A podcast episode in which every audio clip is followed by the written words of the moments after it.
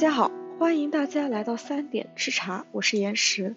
本期是我们读书会第二十八期，在这一期，我们有幸有请到舒玉为我们带来的主题是西方十七世纪资本主义开端。感谢舒玉的分享，下面有请舒玉。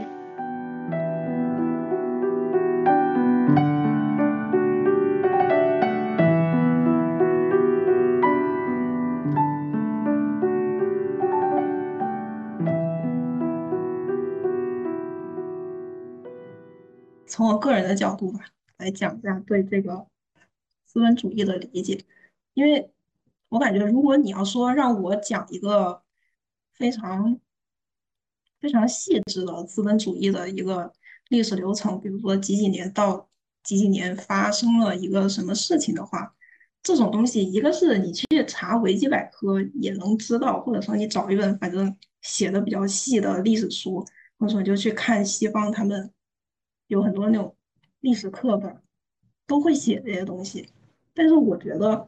啊，我就在这里大概先讲一下为什么我想选刚才有提到的那个，呃，资本主义研究这个 minor，就是我觉得你现在作为一个，呃，全球化的这么一个时代来说的话，资本肯定这个东西跟资本主义是完全分不开的，因为你有了资本主义，才导致了。现现在有这个全球化的这样一个一个一个一个全球的状态，所以我觉得我讲西方这样一个十七世纪的一个资本主义的开端，就是我更希望是把它当做一种嗯全球化的视角来看整个全世界或者说整个全人类的一些一些问题或者说一些事件，而不是说只是把它当做一个。历史时期或者是一个政治的东西来来讨论它，所以哦对这里然后再提一下，刚才呃孙瑞好像有说你看的那个书是讲十可能大概在十八世纪的时候，英国主要是讲英国是如何变成资本主义的开端的，是吗？因为因为因为我对那个英国当时。就或者说，大部分的人对资本主义的开端都觉得是英国的原因，可能是因为十八十八世纪那个时候好像是有有那个第一次工业革命，然后在英国，然后是蒸汽机是吧？啊，这个东西如果说错了，随时打断我哈，因为我我对这个东西不是很了解。然后，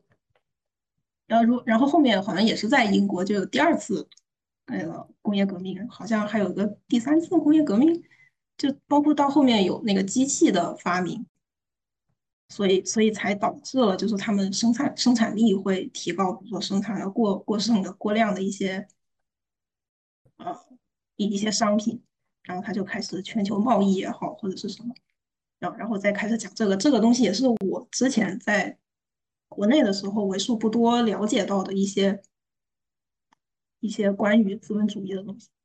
但这里就是为什么？我写的是十七世纪，就比十八世纪完全可能要早了将近一百年，因为我觉得十十七世纪它是，按理说的话，我觉得十八世纪英国那个工业革命的时候已经算是资本主义已经在蓬勃发展的阶段了，但十七世纪加上那个时候有呃殖民，包括像那个三角贸易之类的这些这些事情，它也都是存在的。然后再加上一会儿后面要讲的一些历史事件，所以我觉得这这些东西实际上它更算是一个比呃英国的工业革命更更早期的一个资本主义的开端。啊所所以这个这个历史时期也没有完全呃把把这个资本主义的一个开端定位在英国本土或者说英国殖民的那几个具体的区域，而是说。把把视角稍微放得更远一点，一个是欧洲的北部，或者说整个欧洲吧，整个欧洲和或或者说再包括一些西亚的地方，然后再就是北美和南美，然后再包括像呃非洲，非洲他们殖民的那几个地方，比如说开普敦那那几个地方啊，所以对这这个就大概大概给一个 overview 一下，然后。嗯，所以我在这里就先讲一下为什么我是希望从资本主义的开端，然后呃转移到一个全球化的视角的问题。首先是呃资本主义的开端，它可以算是一个全球化的开端。然后我是从一个时间的纵轴和一个地理的纵轴把这个事情稍微分了一下。一个是时间的纵轴，你要说的话，资资本主义在非常古代的时候就有了，就是古代的时候，大家物物和物之间交换，呃，我的我我我家的猪肉换你家的鸡肉，啊，我我我拿贝壳，最后变成啊，我拿贝壳换你家的米，啊，我拿贝壳换你家的菜，这这种东西实际上它已经算是资本主义的一个早期的萌芽，或者说算是一个温床吧，但那个时候。就是因因为因为没有完全像是把货币单独拎出来，或者说有那种大量的一个商业行为，像现在说这种商业行为在这里，所以那个时候实际上就还没有提到这里，但那个时候是已经已经有这个萌芽在在产生。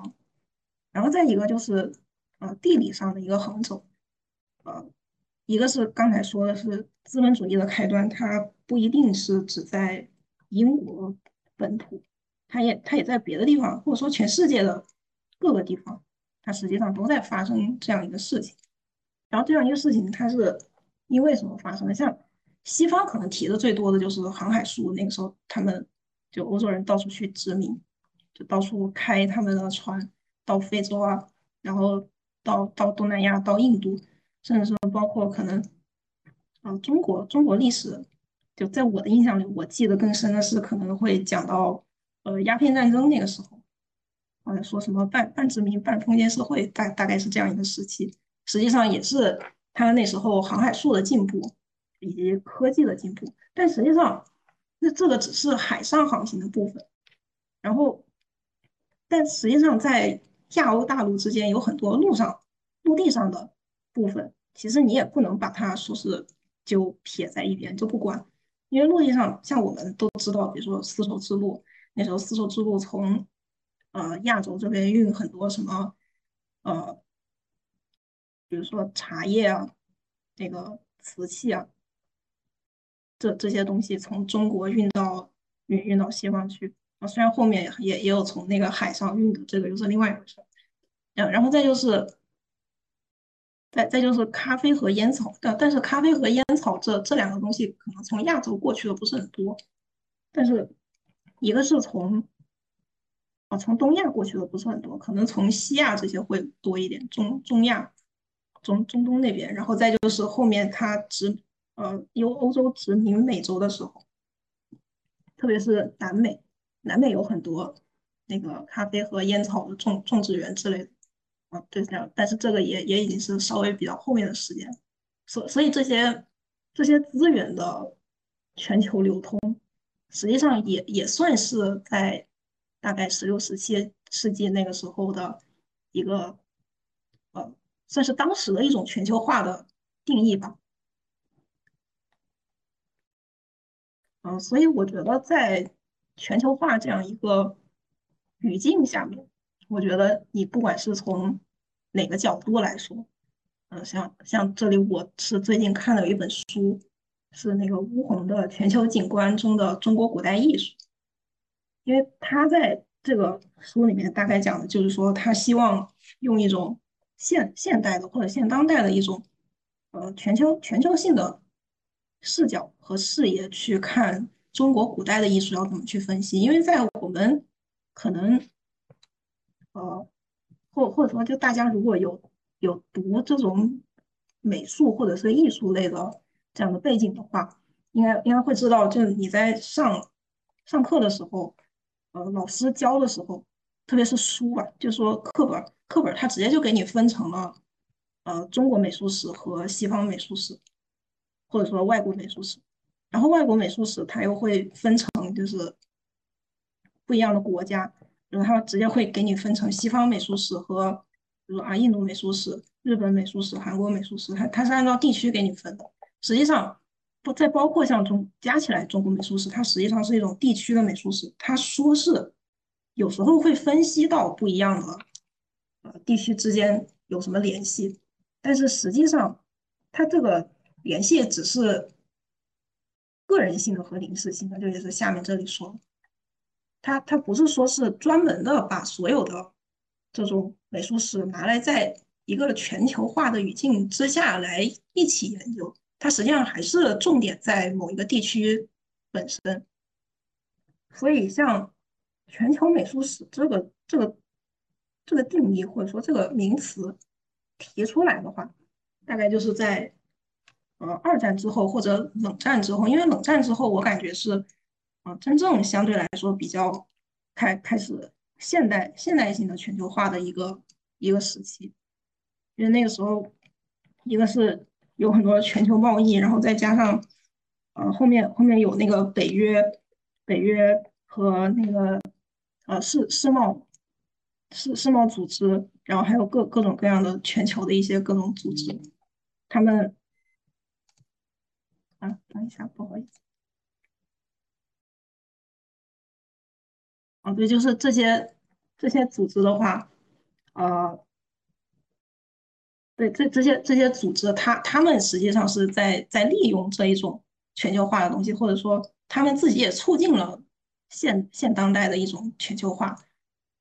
然后他们因为这种全球化就拿到了资本资本特权或者说资本的话语权，然后就可以呃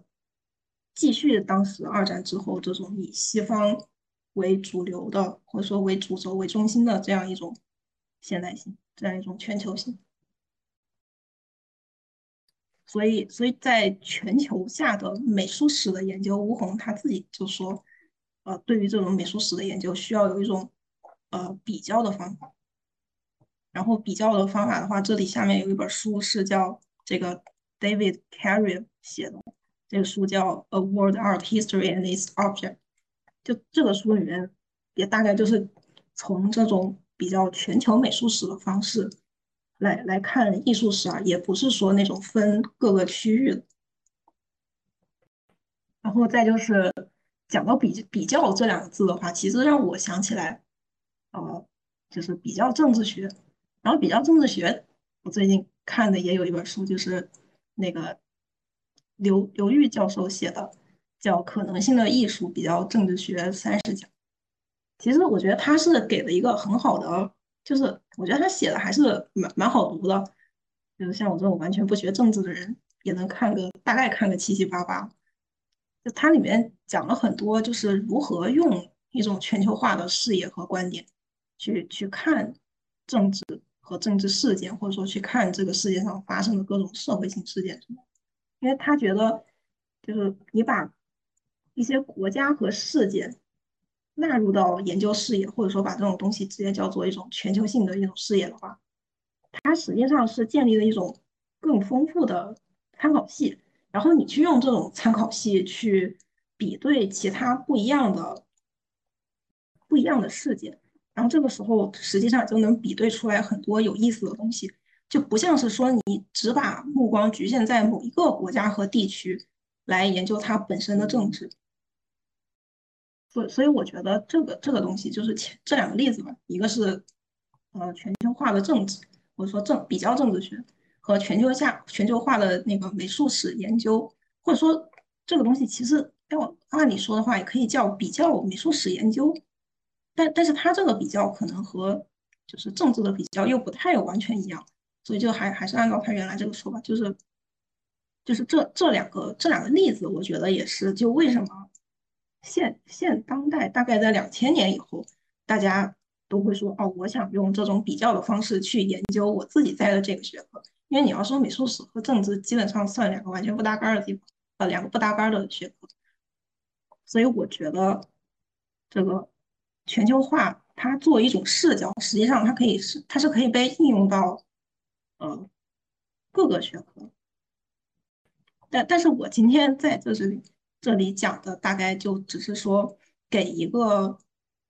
呃资本主义或者全球化它的一个非常。非非常非常开头的一个开端，嗯，然后我觉得可以算是当做一个引子吧，嗯，所以现在这里大概是先讲那个有一个八十年战争，八十年战争实际上它是荷荷兰的一个独立战争，然后它的时间就是从一五六八年到一六四八年，就真打了八十年。而然后他当时打这个战争是因为就欧洲那个时候，呃，基本上就是被西班牙的那个哈布斯哈布斯堡王朝统治的，然后他们主要信奉的那个宗教就是天主教，然后天主教他那个教义又比较严苛，所以尼德兰就是荷兰，荷兰他他就觉得很不满，很不满之后，他就在第一个四十年，大概是一五一五六六年或者一五六八年到一六零九年，就打了四十年的宗教战争，一个是他为了反抗，就是西班牙对。呃，尼德兰的统治，而且因为尼德兰本身它自己是一个比较低洼的地方，就地理条件也不咋好，然后自己也没啥，就是也没啥资源，然后总觉得就是你你被被这样一个王朝统治也没得到啥好处，最后他就开始开开始在反对，开始在搞事情，所以那个时候就有了宗教改革。宗教改革比较出名的有两个宗，一个是路德宗，还有一个加尔文宗。然后这这两个宗，其实在后来，包括像现在美国为什么会就是会会会建国，实际上都是跟这两个宗有关系，因为他们俩这两这两个宗教，呃，到后来就形成了新教。然后新教这里提一下，新教的它的英文叫呃 Protestant，其实它和那个 protest 这个词是同源的，就是。新教为什么要叫？这是中文翻译的叫新教。实际上，它这个新教为什么叫叫新教？就是因为他在抗议天主教，他不干，他他要反对天主教。像那个，比如说像下面写那个例子，就是加尔文宗他们在搞那个呃圣像破坏运动，所以所所以那个时候他们他们实际上是不太不太希望就是崇崇拜。崇拜当时天主教，比如说啊，画很多那种圣像啊、雕像之类的，就不管是画像也好，还是雕塑也好，他们其实很很不愿意这么搞，所以他当当时就破坏了很多雕塑和和画，然后再加上当时的那个呃印印刷术从亚洲这边传过去了，因为之前开始的时候宗教是啊，就就基督教或者说天主教的话，他之前开始就。没没多少纸，然后有有圣经的人就只有神父自己能看，然后下面的人也不知道宗那个圣经里面写什么，反正就听神父说什么就是。但有了印刷印刷术就不一样了，大家都自己能看自己的，然后每个人都有不一样的想法，所以这个时候实际上，呃，改革的新的宗教或者说叫，可在那个时候也不能叫新的，就改革的改革的像马丁呃马丁路德的这个宗和加尔文宗这两个。是，实际上是有很多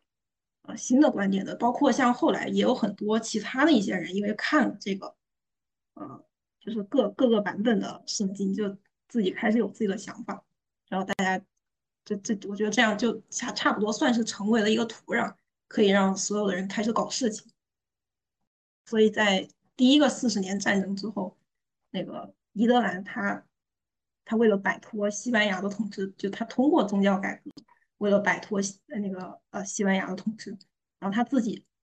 自自己就想自称叫荷兰共和国，但但是那个时候西班牙不同意，就是单单方面承认荷兰自己单方面承认我是共和国，所以那个时候他们只和西班牙人啊签了一个零九年签了一个十二年停战的协定，然后西班牙人就觉得就只是很非常勉强的承认了说啊你这个联合省就算你独立吧。但是实际上心里面还是蛮不甘的，但那时候就真的就是十二年就休战了，就还算是相对来说的比较和平。然后十二年休战就从一六零九年到一六二一年，十二年。但是就本来开始以为这个事儿就要要结束了，差不多就那么稳下去了，因为再怎么说西班牙或者说哈布斯堡这个家族，他家里面还是蛮有钱的，军队也非常的强。所以，实际上就大家也不太敢搞事情，但最后战争又恢复了，也就是从呃一六二一年到一六三九年又打进来，啊又啊又打起来了，而且这个时候打起来还不仅仅只是荷兰在搞事情，他他他还他他还让其他人一起跟他搞事情，就欧洲其他的一些国家他他也拉进来，比如他们法国、英国也一起拉进来，就是因为他他那就因为那个时候正好又是趁西班牙或者说这个呃哈布斯堡王朝，他正好又卷入了一个战战争叫三十年战争。然后三十年战争，再等会儿要讲一下。然然后三十年战争的话，呃，因为里面有有非常非常多的国家在一起各种大大乱斗，所以所以荷兰这个时候就看见大乱斗说那挺好，那就所有人都斗了。所以这个时候，呃，在一六三九年的时候，荷兰就趁大乱斗的时候，反正反正都乱了，然然后就荷兰舰队就战胜了西班牙。啊，当当然，最后三十年战争，这个哈布斯堡家家族也都败的差不多了，然后后面就分家嘛。但这这个是一会儿分家，也是一会儿要再提的事。然后这个时候，其实我觉得要注意一个事情，就是呃，荷兰的舰队它战胜了西班牙的舰队。但什么是舰队呢？舰队实际上就是它它会造船啊，而且那时候造船造造的还蛮厉害的。然后。所所以说，在这里实际上，我觉得也可以再引入另外一个事情，就是三角贸易。我觉得很少很少会有会有人把宗教战争，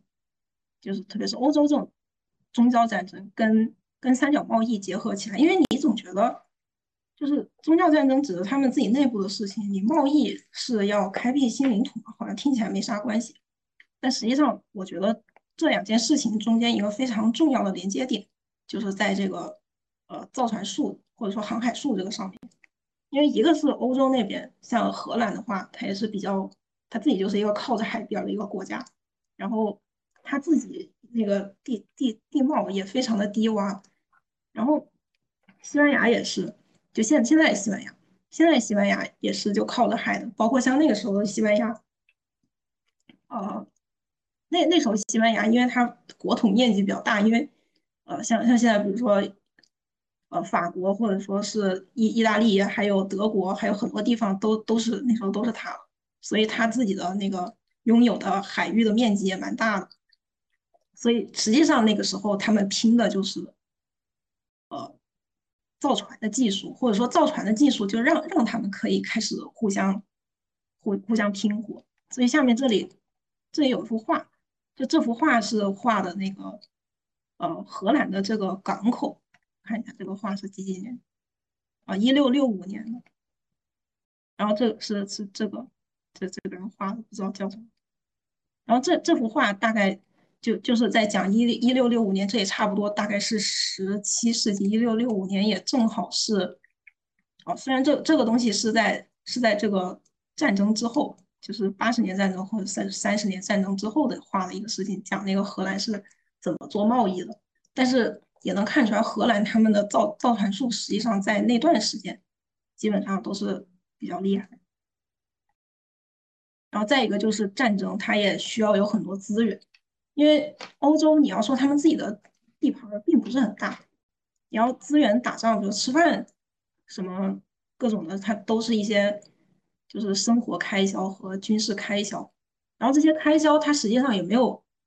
也没有办法只从呃。只从欧洲本土的资源来获得，或者比如说就造船吧，造船你要很多木头，但木头从哪儿来呢？就也都是从美洲或者非洲弄来的。然后包括像什么糖啊，就是那时候比如说种种甘蔗这种糖，南美特别多，包括像中国有很多糖，其实也是从南美进口过来。就还还有其他的一些东西，包括像南美那个时候也种烟草，然后这里就是那个。也是十七世纪荷兰的一个烟盒子，就也说明了那个时候他们那个一个是很有钱，就是烟盒子上面给你搞这么多花纹之类的；再就是真的荷兰荷兰那个时候非常的，就是流行抽这种烟，抽非常流行抽烟，基本上人手一个一个烟盒，就就说明了真的他们的对，特别是对于烟烟草的资源。也是需求量特别大的，然后你让他们在本土种植，肯定也是就不够用，所以他们只能借别人的地种这种东西。啊，那你借别人的地怎么办呢？你还有人种啊？啊，那人就是就一个一个是可能从从那个他们自己自己整一些白人过去种地，然后再就是从那个非洲运一些黑奴帮他们种地。所以这个这个东西实际上它也是间接的反映了当时这个殖民，特别是三角贸易这个殖民的东西啊。所以最后到一六四零年，其实那时候八十年战争已经打差不多了，然后他们就特别是荷兰跟西班牙就谈判了八年，然后一一直也没谈下来，就谈挺久的。所以这个时候就要讲一下那个三十年战争和那个威斯特伐利亚合约。实际上，就为什么要讲这个三十年战争和威斯特伐利亚合约，就是因为这这两个东西，就是这个战争啊，这个合约是在这个战争之后签的，或者说这这个合约也是在八十年战争之后签的。因为这俩战争最后打着打着，基本上我觉得就算算打到一起去了，就约等于算是一个战争，只是说他们抗争的东西不太一样，但最后实际上也都是差不多快是一回事儿。但他们最后的结果就是导致了现在欧洲格局的一个雏形。那现在为什么，呃，英国是英国，法国是法国，德国是德国啊？当然后面后面一战或者说在冷战或在在后面的一些时间，他们中间还有一些小变动，那这这个都是另说。但是大格局基本上就在那个时候定下来了，不是说由一个大家族或者是一个大的王朝。或者说几个小王朝来分他们这块欧洲的土地，然后他们，他他们现在基本上像分的一些国家，比如法国，呃，法国、西班牙，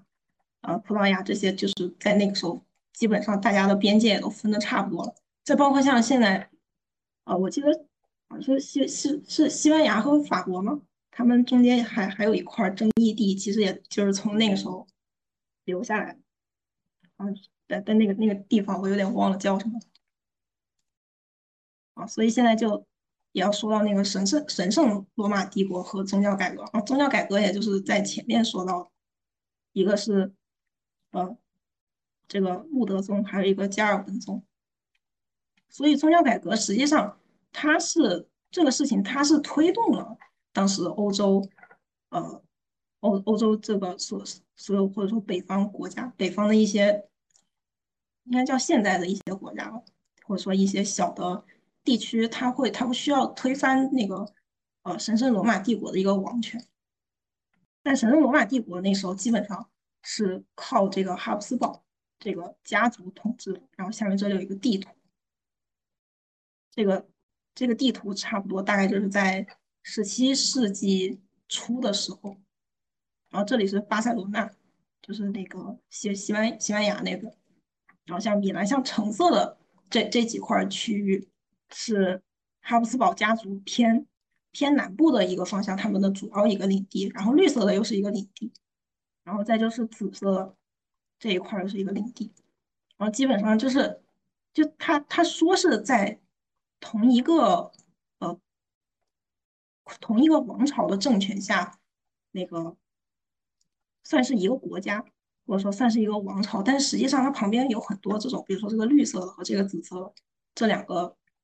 这这两个区域，他们实际上就你离远了，离离西班牙这边离远了，他就会喜欢搞事情，然后所以是先先是紫色这一块儿先先在搞事情，就是荷兰荷兰在搞事情，所以然后再看一下十七世纪的那个有一个宗教的分布图，宗教分布图的话。呃，紫色的就包括深紫色和浅紫色的地方，主要就是天主教的地方。所以看天主教的地方，呃，基本上一个是可能这这个应该是现在法国这边，然后再往南走，这这边是西班牙，然后那那边有一些呃意大利的地方。但是你你稍微往北方看一点，北方实际上都是呃新教。新教多的地方，就这种橙色偏橙色的地方，全部都是新教的。就你不管是路德宗还是加尔文宗的，全部都是新教的，新教新新教占有的区域。所以实际上，呃，新教他们的权利是一直在从北向向南压制。然后，然后这个时候就，呃，可以看一下大大概看一下那个三十年战争。就三十年战争，它实际上整个流程还挺复杂的，就它有不同的阶段，但这里就大概讲。呃，一个是波西米亚，它要从那个呃，从从这个呃哈布斯堡家族这边，或者说哈布斯堡王朝独立，然后他花的时间大概就是从一六一八年到一六二四年，最后二四年他独立了。然后第二个就是，但波西米亚当时他并不是靠那个新教的创立来独立的，他就只只是想独立，他没没那么多别的。然后所以说，第二个就是法国、英国、荷兰、丹麦，他们四个国家形成了一个新教的联盟，然后去反对哈布斯堡。虽然说他们最后算算是半成功吧，因为最后又都被哈布斯堡王朝又怼回去了，所以说他们也也没太赢。所以到第三个阶段，在瑞典的时候，因为因为瑞典瑞典这个国王他觉得神圣罗马帝国太强了，那万一超过瑞典怎么办？或者说到时候会影响他自己的一些政治的权利，或这这就很危险，所以他又跟法国两个人又结盟，然后法国给钱，他在三零年的时候出兵去打那个西班牙，然后在三五年的时候把西班牙打败了，因为他后后来这个事情又有那个荷兰的海军，因为前面也提到了说荷兰他们造船术非常厉害，所以在荷兰海军的。这个帮助之下，就一起一起打败了。然后这个时候就还剩最后一点乘乘胜追击，丹麦和瑞典再次入侵入侵巴伐利亚地区。最后新教整个军队就获得胜利。然后那时候天主教天主教的权力实际上就被遏制了很多。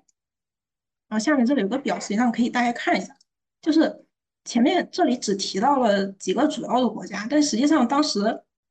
有很多别的国家也在，也也在反抗这事儿，就包括像什么，呃，那那时候俄罗斯，然后有有挪威，实际上也在反，然后，然后这这里有些国家其实我都不太认识，就是什么特特兰西瓦尼亚，然后立陶宛，然后还有这些，就每个国家都都在反，甚至是他们之间有什么有支持有在某一段时间。是支持皇帝的，有时候可能又不支持了，就支持不支持这些，就中间实际上参加这个东西的太复杂了。但是那时候，相当于整个欧洲都在因为这个宗教的问题，特别是就该信天主教还是要宗教改革的新教这个问题在大打出手。但啊，虽然最后当然是新教赢了，而且新教后来，呃后后来后来新教传到那个英国的时候，啊这个这个就是之前。我我还经常总在提的一本书，就是《新教伦理和呃资本主义》，还是说叫《资本主义和新教伦理》？我有点记不得这个顺序。就这本书，他写的就是呃美国的建国，包括像美国后来的一些那个呃资资本主义的一些发展，都是因为呃英英国当时他们有有一艘船上那个载了一些英国的一些清教徒。然后他们就到了那个美国，到到了北美，然后到北美之后，他们就开始各种，嗯，生生儿育女、传教。所以说，美国实际上美国的建国也是，呃，离离不开新教的。好像我记得是他们如果有新总统上任的话，虽然虽然就这个东西我觉得挺假的，但好像上任的时候手上还要拿一个圣经，然后然后说一个什么话，我有点不记得。嗯，然后所所以说，经过中间他们就各个国家或者说各个小的王国之间的爱恨情仇、打打杀杀，最后终于就快打不动了，打不动了。但是要怎么办呢？就是虽然说大概的方向会分成就是啊支持新教的和支持天主教的，但实际上他们中间涉及的利益太多了。就可能就这么十几个国家之间，就你也不好分谁谁，所以这个时候他们就签订了一个这个呃威斯特伐利亚合约，包括像这个合约，就现在现代国家之间有很多呃领土问题，或者说是呃政治之间的问题吧，实际上都是在呃根据这个合约来修改的，或者在这个合约的一些理念的基础之上，呃建立的。所以这个合约首先它当然就标志着欧洲它的当当时八十年战战争和三十年战争的一个宗教战争的结束。然后再一个就是这个合约它自己本身的内容，呃，这个内容我觉得对于现代现代政治或者说现代国际政治之间还是蛮重要的，甚至说真的现在有很多题材用的是这个，一个是就是国家不得干涉他国内政，实际上我我们现在觉得好像这个还蛮正常的，就是不要干涉他国内政，不要多管闲事儿，但那个时候特别是古代的时候，有时候就是会。啊，我就是要去在别人那边掺一脚，啊，万一我得到什么利益了，或者是怎么样？是虽然现在这个事情也不是那么绝对吧，就是有些国家它还是会干涉他国内政，比如说美国，但但是这个这个东西就是你在一个理想状态下，现在是确实就是不干涉他国内政。然后第二个就是每个国家他都可以选择他们自己的宗教，就不是说这个国家的领导或者说这个国家的。掌权者是谁，你就必须跟着他。然后臣民就是你可以追随你自己的宗教，或者说你你可以不信，你可以信别的，但但是他不能迫害或者说胁迫臣民去信什么教。然后第三点，我觉得也是最重要的一点，就是所有国家边界重新确定，就不像前面，对，就不像前面这种情况下就。约等于就挺混乱的，就你也不知道谁是谁的，这可能就我说是我的，你说是你，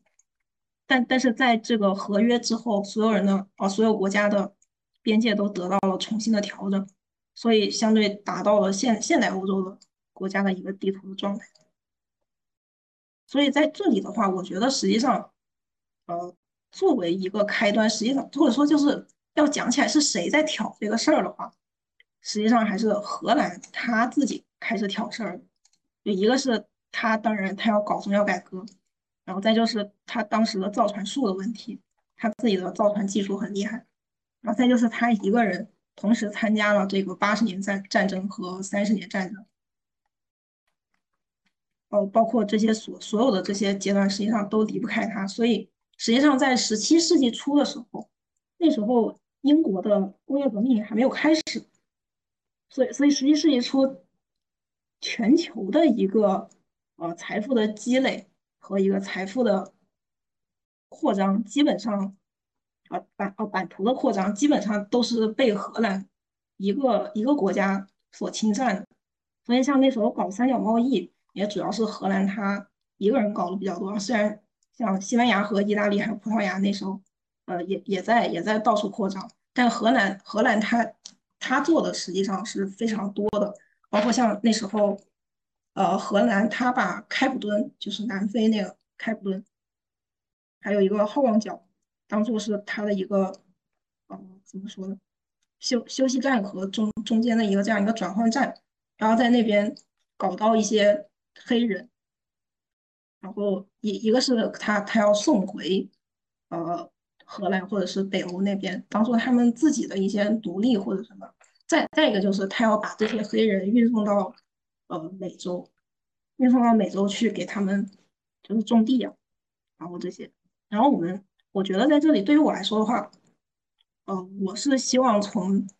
呃巴洛克艺术或者说就从艺术的角度可以反观一下当时荷兰到底是多么的有钱，所以一个是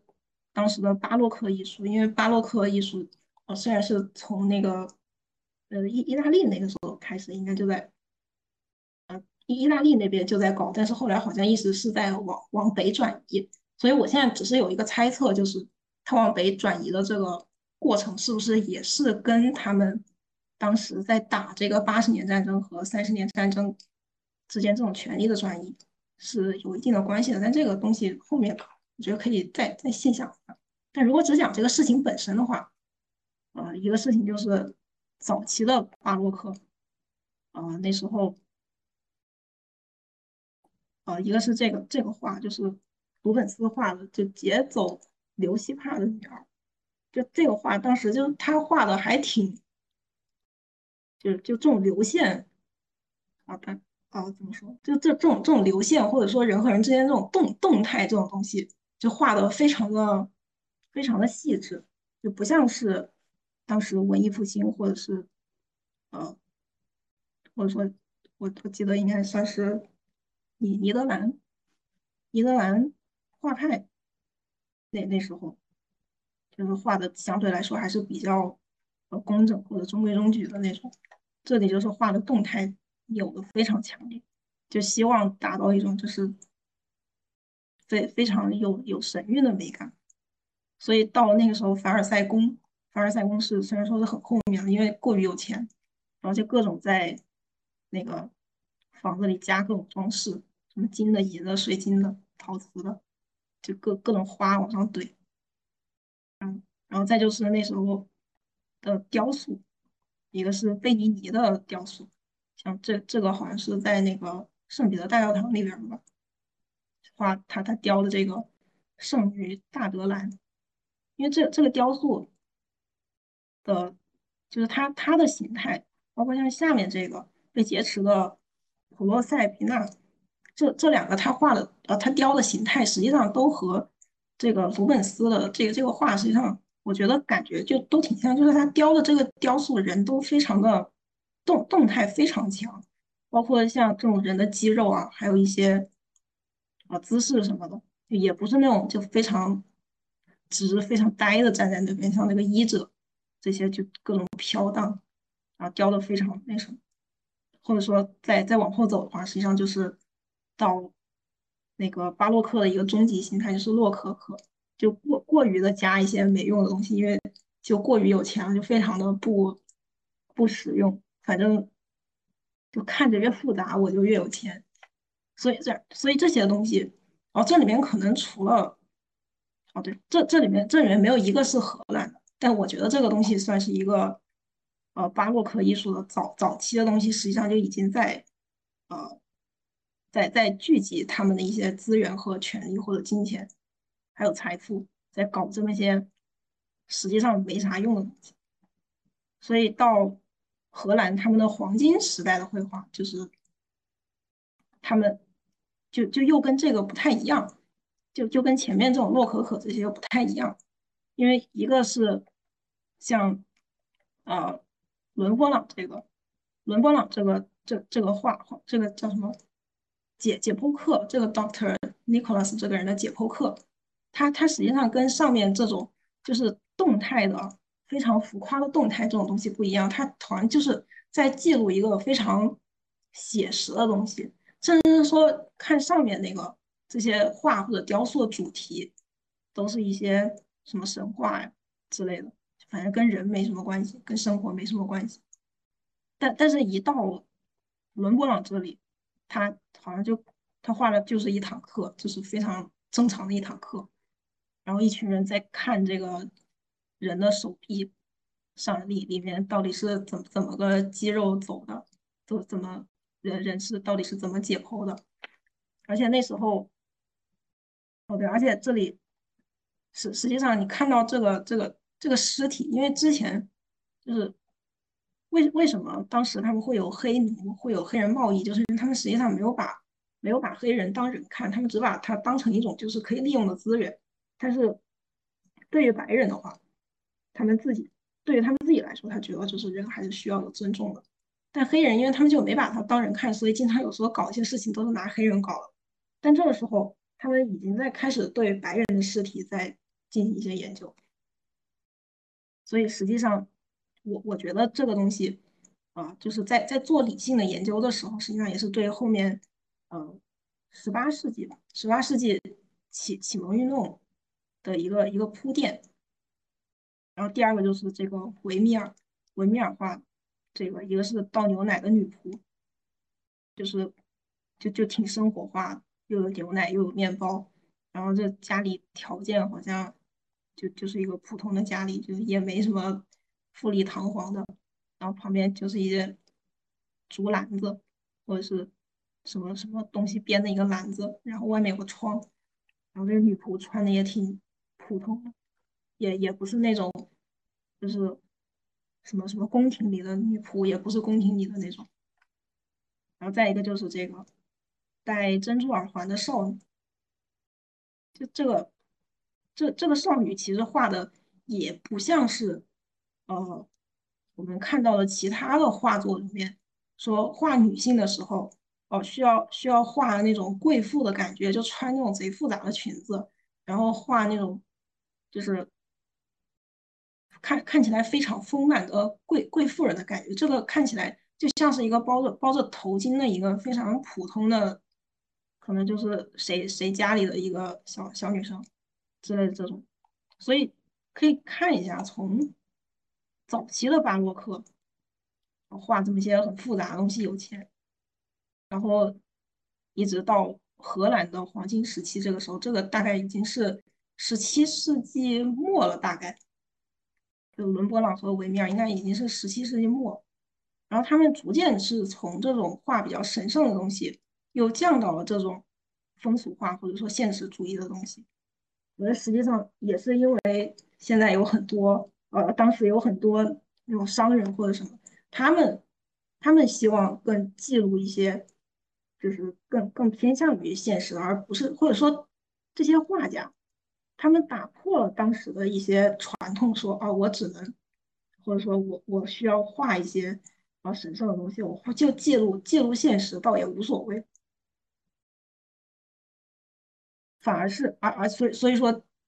这这种东西，我觉得也证明了当时这个呃资本主义，它是如何把权力从神权，就前面的这种神权，然后降降到呃人权上，或者说。对这个东西是对，就是资本主义的一个相对来说比较正向的一个评价，就是它确实是削弱了很多，呃，神权的东西，然后让每个人都有自己的发言权。所以我觉得像新自由呃自由主义也是从那个时候，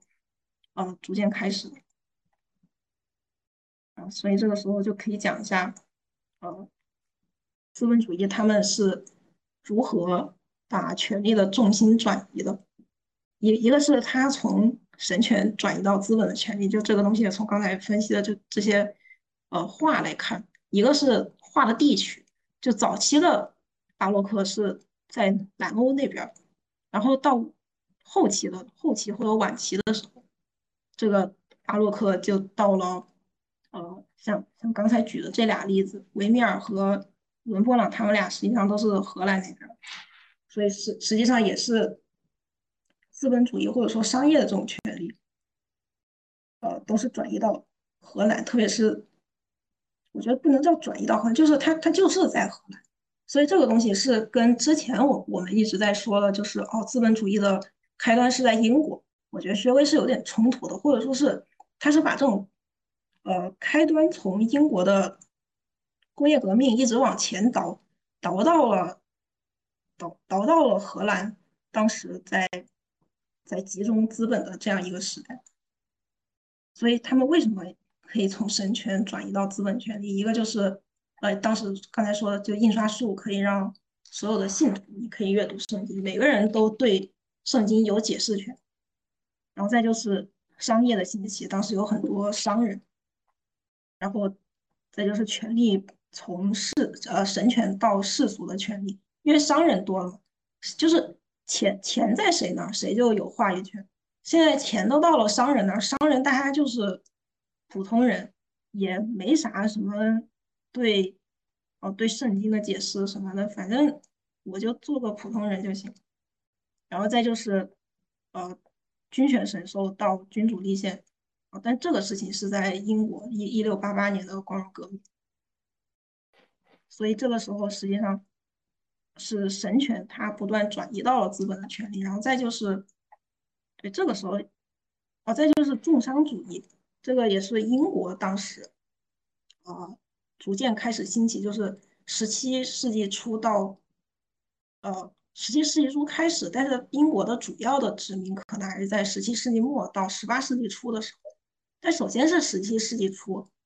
因为英国它自己是一个相对来说离欧洲大陆比较。隔离的一个地方，它中间有一个英吉利海峡，然后英吉利海峡就就弄得他自己可能对当时的宗宗教战争，他他实际上参与的不是很多。但但是当时那个八十年战争，呃，特别是特特别是刚才说那个荷兰，他比较有钱嘛，他相对来说比较有钱。就八十年战争，荷兰跟其他国家之间他们就打仗，打仗让英国没法做这种欧洲内的生意，但他就就要转移方向，所以他把方向就转到了北美，然后他就去殖民，然后他大概就有两个方向的殖民，一个方向的殖民是在西印度群岛，就西印度群岛的位置就是在呃古巴还有呃波多黎各，就加勒比海那一块儿，大概就是在呃北美和南美中间。有那样一个群岛，然后当时殖民到那边去的是有一个，这这个是这个是一个是是一个县，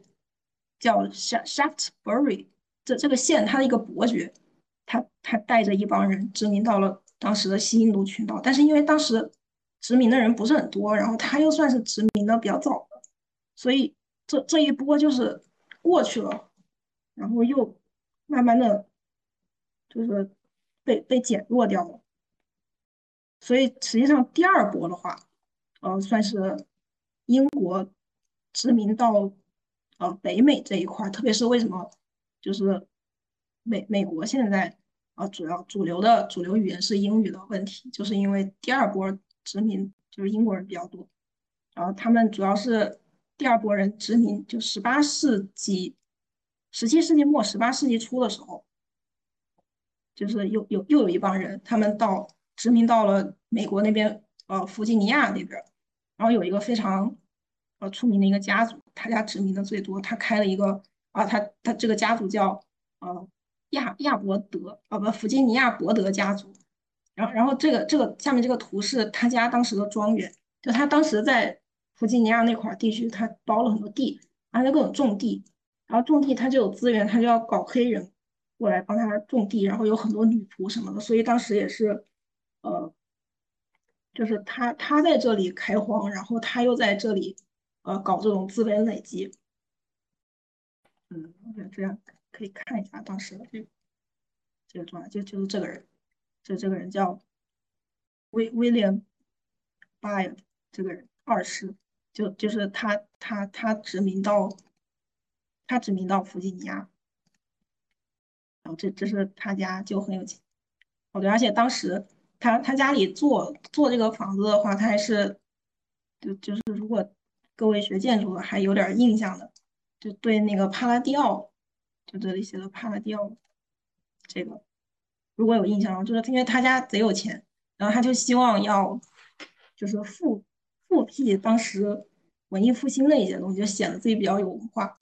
因为怎么说，就殖民那帮人就确实没什么文化，因为就就一个是宗宗教改革嘛，再就是嗯有有很多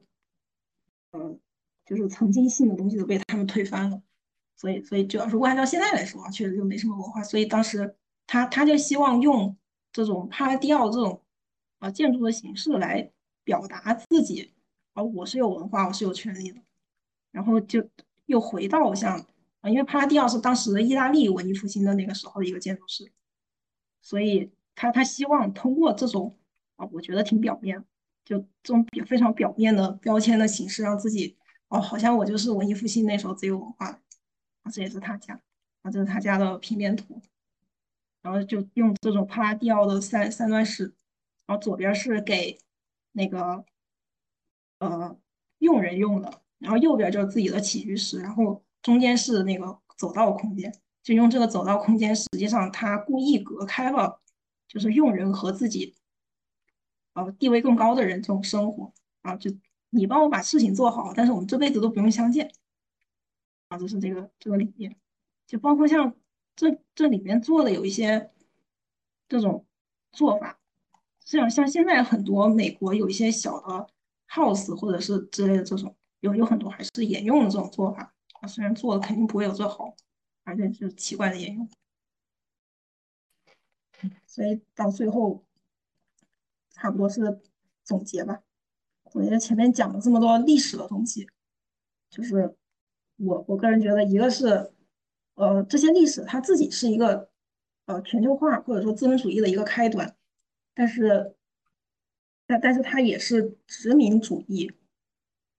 在资本流动情况下的一个必然的结果，就是你只要资本在全球流动，它必定是会就是资本。资本它就会带着人在全球到处跑，即使不管它是主动的还是被动的。像现在，呃，我们为什么可以到处全球打工？为什么可以全球读书？实际上跟这个也是差不多，就是一回事。然后第二个就是全球化，它实际上改变了很多世界政治的格局和一些文化的格局。比如说，呃，像像这个这个伯德这个人，他把首先是他，他把英国的一些文化带到美国，所以现在美国有很多这种美美国的本地人，实际上祖上都是英国。然后再就是他又希望能复辟一些呃文艺复兴或者说希腊罗马的东西，所以就就他又会把文化往往外边传，呃往往往美国这边传。然后再就是呃西方十七世纪的资本主义的开端。他实际上把权力从神权那边，呃，转移到了资本这边。所以我记我我好像也是记得是是在中国的教材说的，说说某某一些某一些运动可能是打败了啊君权神授这样一种呃这样一种政政治现象，然后最后变成了呃。呃，君主立宪，或者说有有其他，或者说直接把君主就废掉了，然后变成其他的体制了。但实际上，权力它只是会被转移，它并并没有被完全消亡。所所以说，对于全球化来说，我觉得是它是一个非常非常具有复杂性的一个问题，或者说一个事情。它不是只是说哦，我只跟经济或者说政治有关系，因为一般我们听到这种东西都是呃。或者说，不管在电视上，或者说在媒体上听到的，好像跟这两个东西，呃，结合的更紧密一点。或者说，像我们做艺术的、做设计的，很少会关注到这个问题。但我觉得，实际上，全球化或者说政治和经济，你所有东西都分不开。所以，我觉得未来的话，全球化可能，呃，也是一个，就是你你看待不同的学科的一个一一个一个视角吧。所以，所以再再提回刚才说的这个，呃，巴洛克，我觉得算是一个例子。就是，呃，虽然这个时候他不是说，呃，把，哦，真真的就是这这些文化就带到了全世界的哪里，但是实际上，他他这些东西就证明的是，当时在欧洲小范围的。呃，因为因为全球化，当时或者说这种东西不能叫全球化，就是资本或者说权力的流通，它会让这些艺术的形式、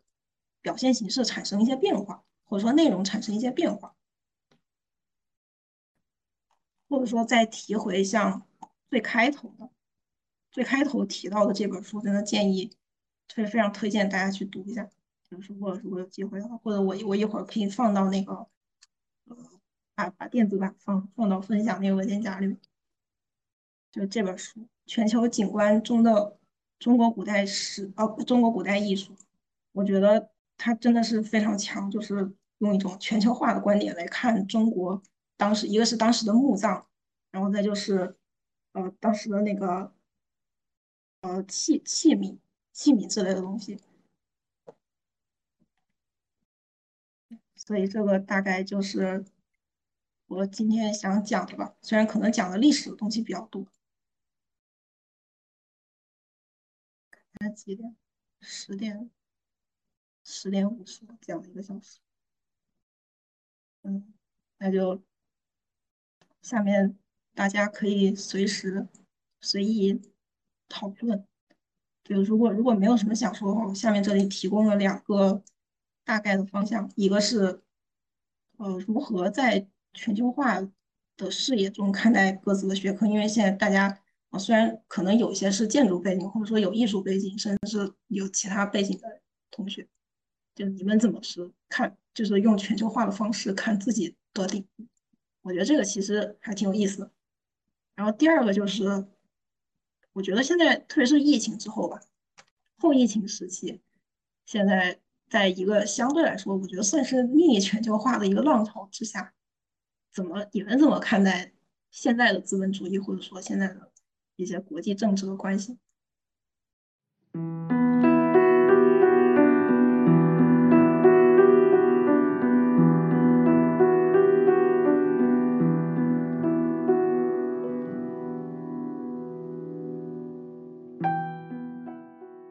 非常感谢舒玉的分享。我们的读书会分为上下两期，下半期为讨论环节，请大家不要走开，我们下半期精彩继续。